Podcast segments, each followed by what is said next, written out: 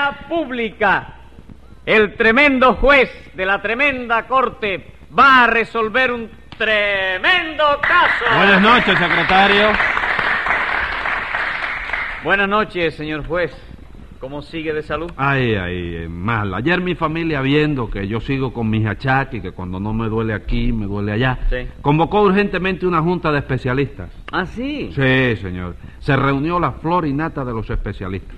El doctor Castillo, el doctor Núñez Portuondo, el doctor Aldereguía, el doctor eh, Varilla, el doctor Sanguilí, Sí. eh, hasta el doctor José María Chacón y Calvo. El doctor Chacón y Calvo. Sí. Lo llamaron a última hora porque me encontraron en la lengua una cosa extraña. Oiga, pero, pero doctor, eh, el doctor Chacón y Calvo no es médico, es abogado. Sí, pero como él es miembro de la Real Academia de la Lengua, lo llamaron como especialista en eso. Ah, vamos, está bien. Bueno, ¿y qué le dijo? Que esa cosa rara que yo tenía en la lengua se debía a que dos adjetivos y tres pronombres se me habían enquistado y que además tenía los dictongos y las preposiciones bastante inflamados. ¿Y qué le mandó para eso? Me doctor? recomendó que hiciera gárgaras de ortografía y que me diera unos toques de gramática castellana. Ah, qué barbaridad. Bueno, caballero. dejemos eso y dígame qué No, caso pero es una barbaridad, para- ¿verdad? Sí, sí, pero Sí. dígame qué caso tenemos para Bueno, un caso de escándalo en la vía pública, doctor. Pues llame inmediatamente a los complicados en ese escandalicidio. Enseguida, señor juez. Luz María Nananina, Aquí como todos los días. Rudecindo Caldeiro y Escoviña, ¡Atiende! José Candelario Tres Patines. ¡A la reja! Vamos a ver quién es el acusado. El acusado es Rulecindo. Ah, sí, lo felicito. Ah, felicita a Rulecindo. No, lo felicito a usted, Tres Patines. Ey, ¿por qué, chico? ¿Hoy es San Candelario? No, señor. Ah, ya sé, hoy es mi cumpleaños, ¿no? Tampoco.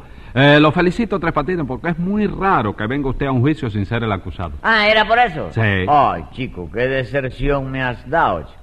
Óyeme, me has tirado un jarro de agua fría. ¿Por qué? Porque yo creía que era mi cumpleaños y que tú me ibas a dar una sorpresa cantándome Happy Birthday y haciéndome una piñata y bobería. Pero oiga, oiga, usted no se ve que está muy grande, muy tarajayúo para estar pensando en piñatas. Señora, la ilusión de la añoranza infantil es una flor que siempre se conserva lozana en el jardín del corazón. ¿Está usted hablando bien, Tres Patines? ¿Sabes tú igual que el hombre de la pluma en la cabeza? Déjate de pesadeces. Pero ¿cómo va a pensar en piñata a su edad, señor juez? Es que usted ignora que yo tuve una niñez de niño pobre y que mamita nunca pudo celebrarme cumpleaños. Ah, señora. no, ¿Cómo te lo pobrecito. El primer cumpleaños que yo celebré lo celebré el año pasado. ¿Cuántos años cumplió? Cumplí tres. El año pasado usted cumplió tres años de edad. No, chico, no. De edad no, tres años de prisión, chico. Ah, Oiga vale. eso, oiga eso. Ah, nos divertimos muchísimo. Ah, sí. Mi compañero de la galera 24 me regalaron un cake con tres velitas y un letrerito muy cariñoso que decía felicidades tres patines y que vuelvas a ingresar pronto. Y no le hicieron más regalos. Como no, un compañero de celda mío me regaló una ganzúa de bronce con incrustaciones de nácar que era una preciosidad. ¿Y qué más? Otro socio de la galera me regaló un álbum lindísimo para que coleccionara mis antecedentes penales de mí. Muy bonito. Y dígame una cosa, Tres Patines. Yo no le regalé nada ese día, ¿verdad? No, chico, ¿qué pasó? Se te olvidó, ¿no? Sí, pero como dicen que nunca es tarde si la dicha es buena, le voy a hacer ahora mismo mi regalito. En efectivo. Sí, secretario. Póngale un regalito de 10 pesos de multa en efectivo como regalo de cumpleaños del Poder Judicial y sus dependencias anexas. Muchísimas gracias, mi amigo juez. La verdad es que, óyeme, no tengo con qué pagar. No, no se preocupe. En ese caso cumple un día de prisión por cada peso de multa y queda bien conmigo. ¿Está bien? Está bien. está ¿O quiere un regalito más...? No, no, está bien. Tú Está queda bien con- siempre con cualquier Está cosa. bien, bueno. Vayamos al caso. ¿Quién acusa en este juicio? Yo mismita, señor juez. A usted. ¿Y de qué acusa usted a, a Rudecindo? De estafa. De estafa. ¿Y qué dice a eso el acusado? Bueno, chicos, yo te juro por mamita que yo soy inocente, ¿comprende? ¿Usted es el acusado acaso, Tres Patines? Ah, no, verdad, chico, perdona, hombre. chico. Es la costumbre, ¿tú me comprendes? Lo comprendo perfectamente. Bien, Rudecindo. Responda, ¿qué dice usted de esa acusación? Doctor, yo le doy a usted mi palabra de caballero español y de hidalgo manchego que yo soy inocente. Muy bien, explíquese. Con mucho gusto, doctor. Usted sabe que yo me dedicaba al giro de víveres desde hacía muchos años. ¿Cómo que se dedicaba? ¿Ya no se dedica? A eso voy. Resulta ser que yo tenía una bodeja grandísima con un pequeño negocio de apuntaciones. Ajá. Pero las cosas mejoraron y ahora tengo un negocio de apuntaciones grandísimo con un pequeño negocio de bodega. ¿Y a qué se debió ese cambio? Le voy a decir, eh, resulta ser que en el barrio donde yo tengo el establecimiento, Sí. la gente es muy jugadora, ¿no? Ajá. Y yo venía observando, por ejemplo, que Nananina llegaba y me decía, español, ponme tres centavos de arroz y dos kilos de manteca. Y luego se iba a la vidriera y le decía al apuntador, oye, apúntamele peseta fija y peseta corrida a la tiñosa. De manera que mientras gastaba cinco centavos en víveres, invertía 40 centavos en el juego. Sí, señor. Y lo peor es que los víveres los cogía fiado, ¿no? Y las apuntaciones las pagaba al contado. Hágame usted el favor. En vista de eso, doctor, y como es natural, pues reduje el negocio de víveres y amplié el de apuntaciones. ¿Usted quiere algo para la bola de la China? ¿Qué atrevimiento es ese, ¿Qué te Rudecindo? Secretario, póngale cinco pesos de multa a este señor por incitar a la autoridad a jugar al prohibido. Muchas gracias, doctor. Vamos a ver, nananina, ¿qué fue lo que pasó? Señor juez, como usted sabe, yo soy una pobre mujer divorciada. Pero ¿cómo no va a ser divorciada, señora? ¿Usted se cree que ningún hombre aguanta que usted se juegue 40 centavos y se gaste en víveres un nique nada más, hombre? Sí, pero cada vez que yo enganchaba la charada le ponía pollo y filete en la mesa. Bueno, dejen la discusión y vayamos al caso.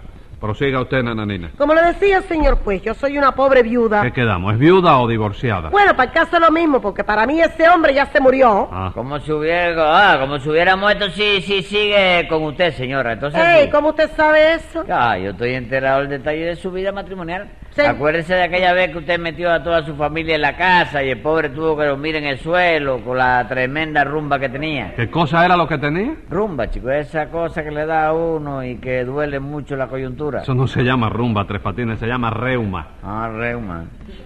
Reuma no es eso que se usa para hacer poesía, chico.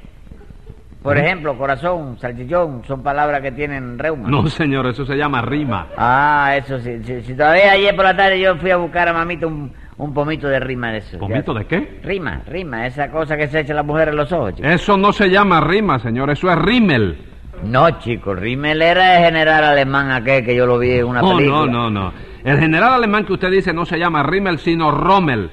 Ah, tú lo que quieres es engañarme. ¿Tú, ¿Tú te crees que yo no sé bien que Rommel es la capital de Italia? No, la capital de Italia se llama Roma y basta ya, señor. Prosiga, nananina. Bueno, yo prosigo, pero dígale a este señor que haga el favor de no interrumpir más, ¿eh? Ya lo yo. ¿Qué pasa? ¿Pero qué pasa? ¿Usted tiene miedo que yo le saque los trapitos sucios? Puede qué? creer que no, yo no tengo trapito sucio ninguno para que se entere. Yo soy una mujer muy decente. Vamos, chicos, si a ti en el barrio te decían cuplé, ¿te acuerdas? ¿Eh? ¿Por qué le decían Eh. cuplé a nananina tres patines? Porque es antiquísima, pero que todo el mundo la conoce y anda de boca en boca. Oiga, señor juez, eso es un insulto, ¿eh? Efectivamente es un insulto, secretario. Dígame. Póngale cinco pesos de multa a tres patines por insultar al cuplé. Y he dicho que basta ya de carejos y prosiga usted, señora. El caso es que yo fui los otros días al banco de apuntaciones de Rudecindo Ajá. y le jugué un número por la incidencia de un sueño que yo tuve. ¿Qué soñó? Usted soñó conmigo y jugó tuñosa, ¿no? Basta ya, tres patines. No, porque ella es provocativa para soñar con la gente. ¿Qué fue lo que soñó usted, nananina? Tuve un sueño precioso, señor juez. Eh, soñé que yo tenía ala y me posaba en una rama. ¿Y dónde se dio el golpe? ¡Qué golpe! El golpe que se dio cuando se cayó, señora, porque no hay rama que la aguante a usted. Ay. Ay, a palabras necias, oídos sordos. Pues como le decía, señor juez, yo soñé que era una vecilla y que al posarme en una rama me ponía a cantar. Ah, sí.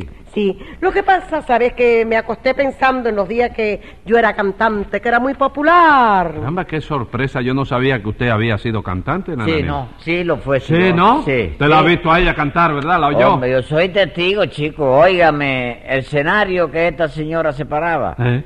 Empresario que se arruinaba porque al público, oye, me acababa con el teatro, chico. De eso nada, mi vida. A mí el público siempre me trató con muchísimo cariño. Me acuerdo el día que canté en Campo Florido. Ah, me tiraron flores. ¿Y no se acuerda del día que cantó en Piedrecita? Sí. ¿Qué, qué pasó el día que cantó en Piedrecita? Le tiraron ceboruco, chico. Oye, pero lo peor fue el día que cantó en Cacarajícara, chico. También cantó en Cacarajícara. ¿Cómo no? Me acuerdo que salió a cantar un tango y uno del público empezó a gritarle, que cante cuesta abajo, que cante cuesta abajo. Ajá. La nanina no le hizo caso y siguió cantando, pero el tipo seguía gritando, que cante cuesta abajo, que cante cuesta abajo. Entonces ella paró de cantar y le preguntó al hombre, ¿y para qué quiere usted que cante cuesta abajo, caballero? ¿Y qué le contestó el tipo? Para ver si rebala y te mata, le dijo.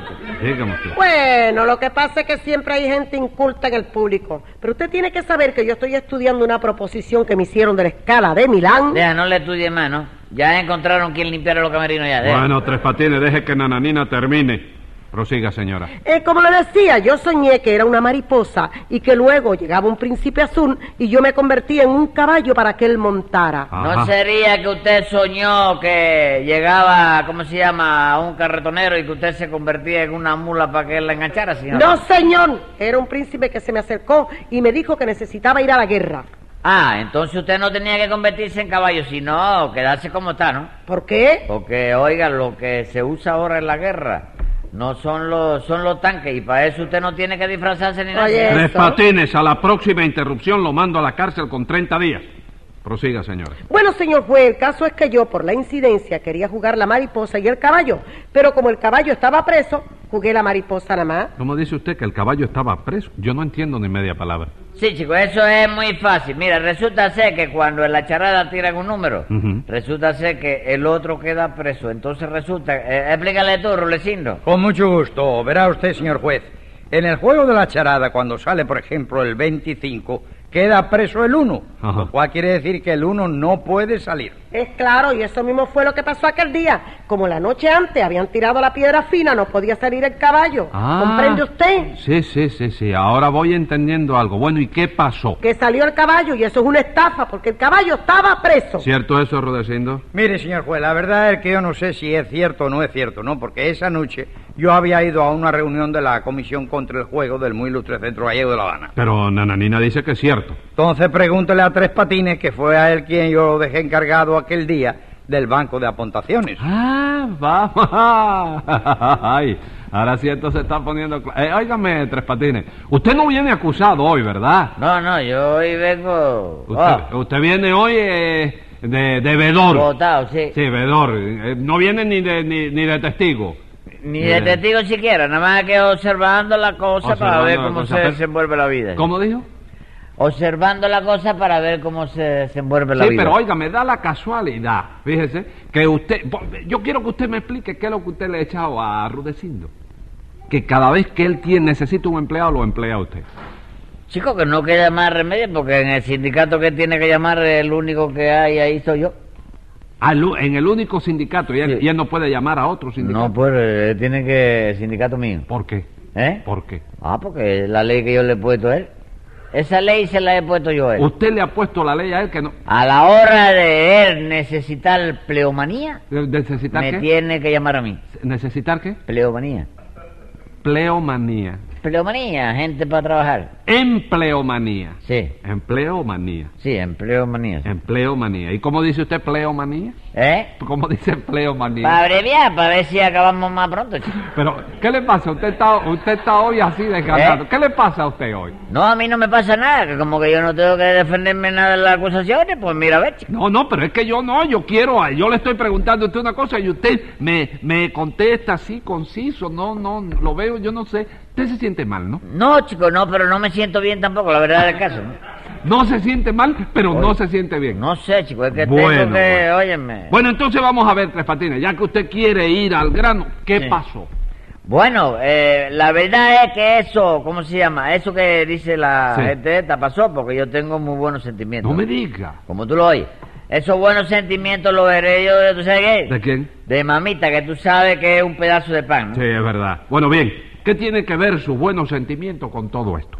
Bueno, chicos, pues resulta ser que esta señora vino a jugar la mariposa y el caballo. Sí. Pero no pudo jugar el caballo porque pobrecito estaba preso. Todo eso lo sé yo ya. Lo que quiero saber es qué fue lo que hizo usted. Yo no hice nada, chicos. Lo que pasa es que como que yo, por ejemplo, tú sabes cómo soy yo, ¿no? Sí, tiene buenos sentimientos. Tengo buenos ¿Qué sentimientos. le pasó? Pues vi a pobrecito caballo preso que me miraba con cara de lástima, ¿no? Ah, sí. Sí, y daba unos relinchos sentimentales que daba grima verlo al pobrecito. Entonces yo que tengo muy buenos sentimientos, te repito otra vez, Sí. le abrí la puerta. ¿y qué? Que el caballo al ver la puerta abierta salió. Naturalmente salió al caballo. Y Salió estafó a todo el mundo porque el caballo no podía ¿Y salir. por qué no, señor? Los caballos no tienen derecho a la libertad. Claro que tienen derecho. Tome nota, secretario. Venga la sentencia. Está visto y comprobado de una manera evidente que usted, amigo, ha soltado a un caballo inexistente. Y por su buena ra- corazón y libertad a los presos le impongo 50 pesos y 10 días de prisión.